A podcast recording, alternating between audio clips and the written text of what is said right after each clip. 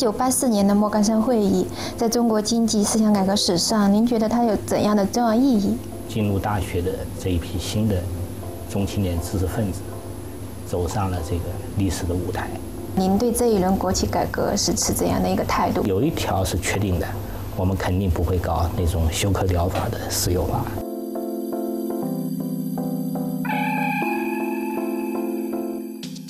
一九八四年，一批中青年经济学者齐聚浙江省德清县莫干山，就当时相关的经济发展与社会改革展开激烈的讨论，被称为是中国知识分子的一次集体发声。三十年后，国家发改委国际合作中心再次重启了莫干山会议。一九八四年的莫干山会议到底有着怎样的历史意义？为什么三十年后国家发改委又再次重启了这一次会议？让我们来听一听国家发改委国际合作中心主任曹文炼先生的介绍。一九八四年九月三日至十日，在浙江省德清县莫干山上召开了第一次全国性中青年经济科学工作者讨论会，被称作经济改革思想史的开创性事件，也就是后来声名远扬的莫干山会议。这是青年经济工作者第一次集体发声。这次会议不仅使一批经济学家脱颖而出，走上舞台，也为八十年代的改革提供了重要的思路。你与这个会议有怎么样的渊源呢？嗯，一九八四年九月份开这个会的时候，那个时候我是还是中国人民大学的研究生，刚入学。呃，但是这个会议从山上下来的一些人，后来在这几十年中间，不少人都跟我有密切的接触，有的后来成为我的领导，有的成为我的朋友或者是同行。呃。我研究生毕业以后，两年后吧，一九八六年，我进入国务院物价领导小组工作。但是我看到了这个会议的全套材料，包括这个会议上这些一些领导人的批示，对这会议成果的批示。嗯，当时我就有一个心结，什么时候，嗯，要到莫干山去看一看，同时也很钦佩当时这些年轻人的这种精神。能不能介绍一两位就是参加莫干山会议的嘉宾，就是这些后来成为您的朋友和老师和或者是同事的一些？呃，比如现在我们的国务院副总理马凯同志，呃，当时他就是作为一个研究价格的经济工作者，普通的经济工作者参加了这次会议。后来呢，他曾经在国家物价局成为我的领导，又在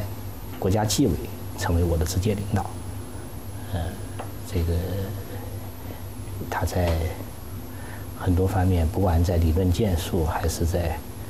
呃经济领导工作方面，嗯，都对我们，当然包括对我本人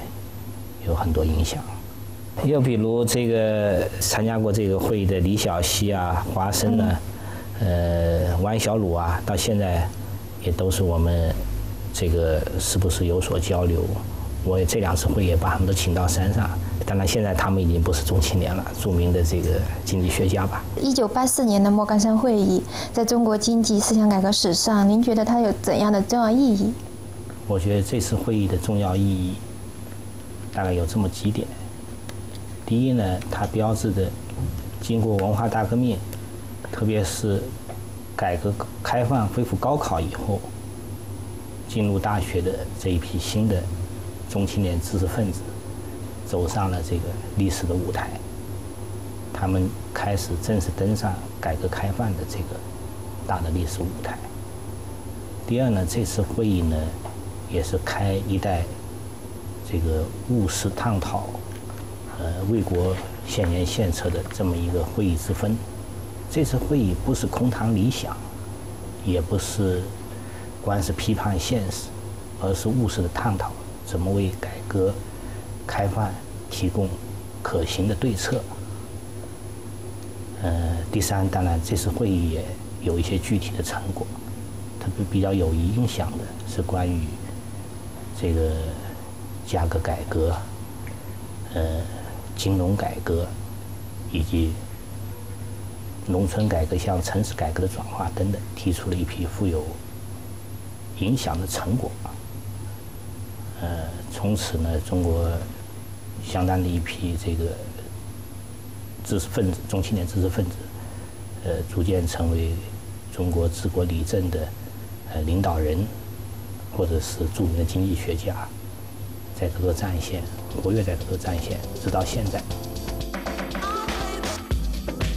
二零零八年，全球金融危机爆发，经济全球化遭遇一系列的危机，金融货币体系遇到空前挑战，中国经济也遭遇严峻考验。在错综复杂的国内外经济形势下，莫干山会议于二零一二年重启，旨在搭建中青年学者积极参与新一轮改革的平台，激发创造活力，发现、储备并培养新一批中青年人才。那像前两届二零一二、二零一三年的莫干山会议，对上一届的莫干山会议有一些哪一些传承吗？就二十七年以后，我们重新开，在二零一二年党的十八大以前，重新召开莫干山会议，呃，就是为了想传承当年的这种，呃，务实倡导、对策，是吧？呃，自由争鸣，呃，这个不分。等级平等探讨这么一些精神，呃，同时也想延续当年好的会风，很多形式我们都借鉴，我们都承续了当年的形式，比如主要以征文的形式来选择代表，呃，而不完全是，而不是主要看影响力啊，在社会上的知名度啊，职务的高低啊，这样来选择代表。又比如我们在山上开会的时候，也不设主席台，呃。这个那每个参会代表都有平均七到八分钟的发言时间。呃，我举个例子，第一次二零一二年那次会议，呃，华生是作为特邀代表，我们请他上山的。但是我主持那场他发言的时候，他讲了，我们说给特邀代表每个人二十分钟时间，但他在系统阐述他关于土地制度改革的观点，超过二十分钟，同样我们底下人起哄了。我也请他下台了，就是这个，不管你有多大的知名度和多大，还是讲究一种平等的这个情形的会分。那就是最近这两年的莫干山会议，你觉得他取得哪些成果呢？一二年和一三年呢，我们都编了一个文集，都编了一个很厚的文集，从优秀的这个论文代表，以及有些代表的他们会上发言的事后整理，都这些还是应该还是比较精彩的。呃，我觉得一二年那次会议。因为主题比较广泛，但是主题是叫做呃建立开放、呃公正与可持续发展的社会，所以那个是跨学科的，你探讨的领域很广泛。但主题集中在呢，我想有很多提出了很多很鲜明和很这个呃有影响力的，应该说还是有穿透力的观点。比如说当时我记得。讨论比较多的收入分配问题，当时在那个会上呢，大家呃都强调，就是在那个会上形成一个大家比较一致的观点，注重结果的公平，不如注重起点的公平。怎么创通过改进制度创造起点的公平？又比如那次会议上呢，呃提出了一个很鲜明的观点，要用开放，就是在当时对改下一步改革有很多分歧的情况下，坚持开放。某种意义上说，比坚持改革更为重要。要通过开放来促改革，这在我们看到十八大以后的领导人的讲话中间，也都讲到了这样的观点。呃，还比如说要注重政治改革，呃，政治体制改革也要采取摸着石头过河、渐进的方式，像经济改革的成功经验一样，不能搞激进。像这个都在第一次，就一二年那次，我们重新开幕刚刚会议的，一二年那次会议上，呃，应该说。取得了，呃，获得了比较大的反响吧。又比如去年，你刚才讲到，去年这次莫干山会议呢，一三年的莫干会议是以财税体制改革为主题，但是相相当相当多的代表都认为，财税改革是我们下一步全面深化改革的重中之重。去年那个会议差几乎三天的会议，探讨了财税改革的所有的重要问题。呃，强调不仅要顶层设计，而且要上下联动，要配套，而且特别强调要这个。当时我记得有一个比较热点是讨论，当时人代会讨论几次预算法的修改，呃，难以通过。呃，山上有一些学者提出了很鲜明的观点，在会我们的会议上提出，与其修改预算法，不如重新制度制定一个财政法，因为预算法决定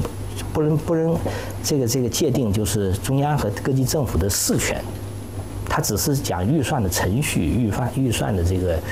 呃这个这个这个内容啊，在这方面进行规范、预算的监督、预算的，但是它界定不了中央和地方以及地方各级政府之间事权和财权的匹配关系。如果用立一个财政法，这我想现在将来我们也还要呼吁这个事情，可能是一个更比预算法更根本的经济方面的一个打法。我比较感兴趣的是，比如说最近一二一三年的这些咱们讨论的一些成果，到底是怎样去影响政策的一个改变，或者是直接去影响一个社会的一个改革的？呃，我注意到最近和过去一些年在回忆一九八四年的文章里面呢，很多过于关注那次会议关于价格双轨制的一些研究成果，获得了最高领导人的批示或者重视等等，对那个的宣传比较多，而对那次会议的一些呃，包括这个其他方面的成果，以及会议的这个开发，以及会议上这个思想的碰撞和交流的这种细节的描绘呢，淹没在这个各种的这个这个这个反而注意不够。呃，所以在第，在二零一二年那次莫干山会议的这个总，我在做会议总结的时候，我曾经提到，我说这个顾兰作为一个经济学者或者经济工作者，他的谏言如果得到了呃国家领导的批示重视，这是一个很光荣的事情。但是呢，呃，研究经济工作者他的这个影响力不仅仅在，不仅仅在这个。上书是吧？谏言呃受到领导的批示，有很多他没有被领导看到，他们的这个研究没有变，但是他同样影响了周围的人和影响了同行或者教育的学生等等。不要纯粹以领导的批示来衡量成果是不是被应用，而是要更要看这个这个这个政策建议和思想的这种原创性，它的这个价值吧。那今年是莫干山会议举办三十周年，今年的主题是全球化背景下的大国治理。就是二零一二年那次莫干山会议就提出来，嗯，当时我们提出了开放比改革更重要，在现在这个阶段，开放要用开放来促改革。同时，我们那次会议上也就已经提出了，中国要改变过去，中国现在可以改变过去二三十年韬光养晦。这个在国际事务上应该更要有积极作为。后来在当年的这个党的十八大以后呢，也提，实际上我们新界党中中央也看得出来，在国际上一一系列的这个新的举措、新的这个两项，提出了我们比如说丝绸之路经济带啊，以及我们这个构建周边国家的命运共同体啊等等一些新的这个战略设想。呃，同时我们觉得现在中国的形势呢，这个一方面国内也有很多遇到了很多改革宏观调控的问题，但同时同时呢，我个人认为国际问题比国内问题更为严峻，周边的形势以及大国的关系等等，都是我们需要贡献各学科跨学科的这个。智慧和中青年的智慧的领域，所以经过集体讨论，也征求各方面意见，呃，共同主办单位的意见，我们把这个全球化背景下的大国治理作为今年的主题。呃，今年的主题呢，不仅探讨国内的问题，也比较多的涉及经济、外交、国际战略、大国关系与周边邻国的关系等等这些。呃，国际问题，这也是今年会议的一个特点和亮点。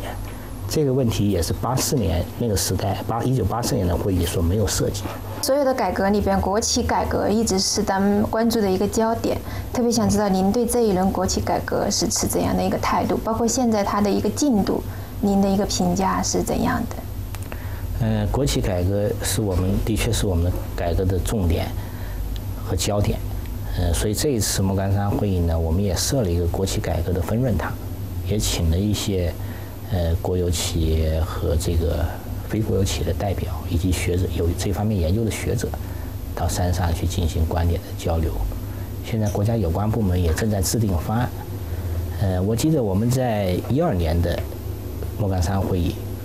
但是在十八大之前，那会议上也有代表明确提出中国要发展混合经济。现在混合经济这个大的方向是确定的，就是具体怎么操作的问题。我想我们希望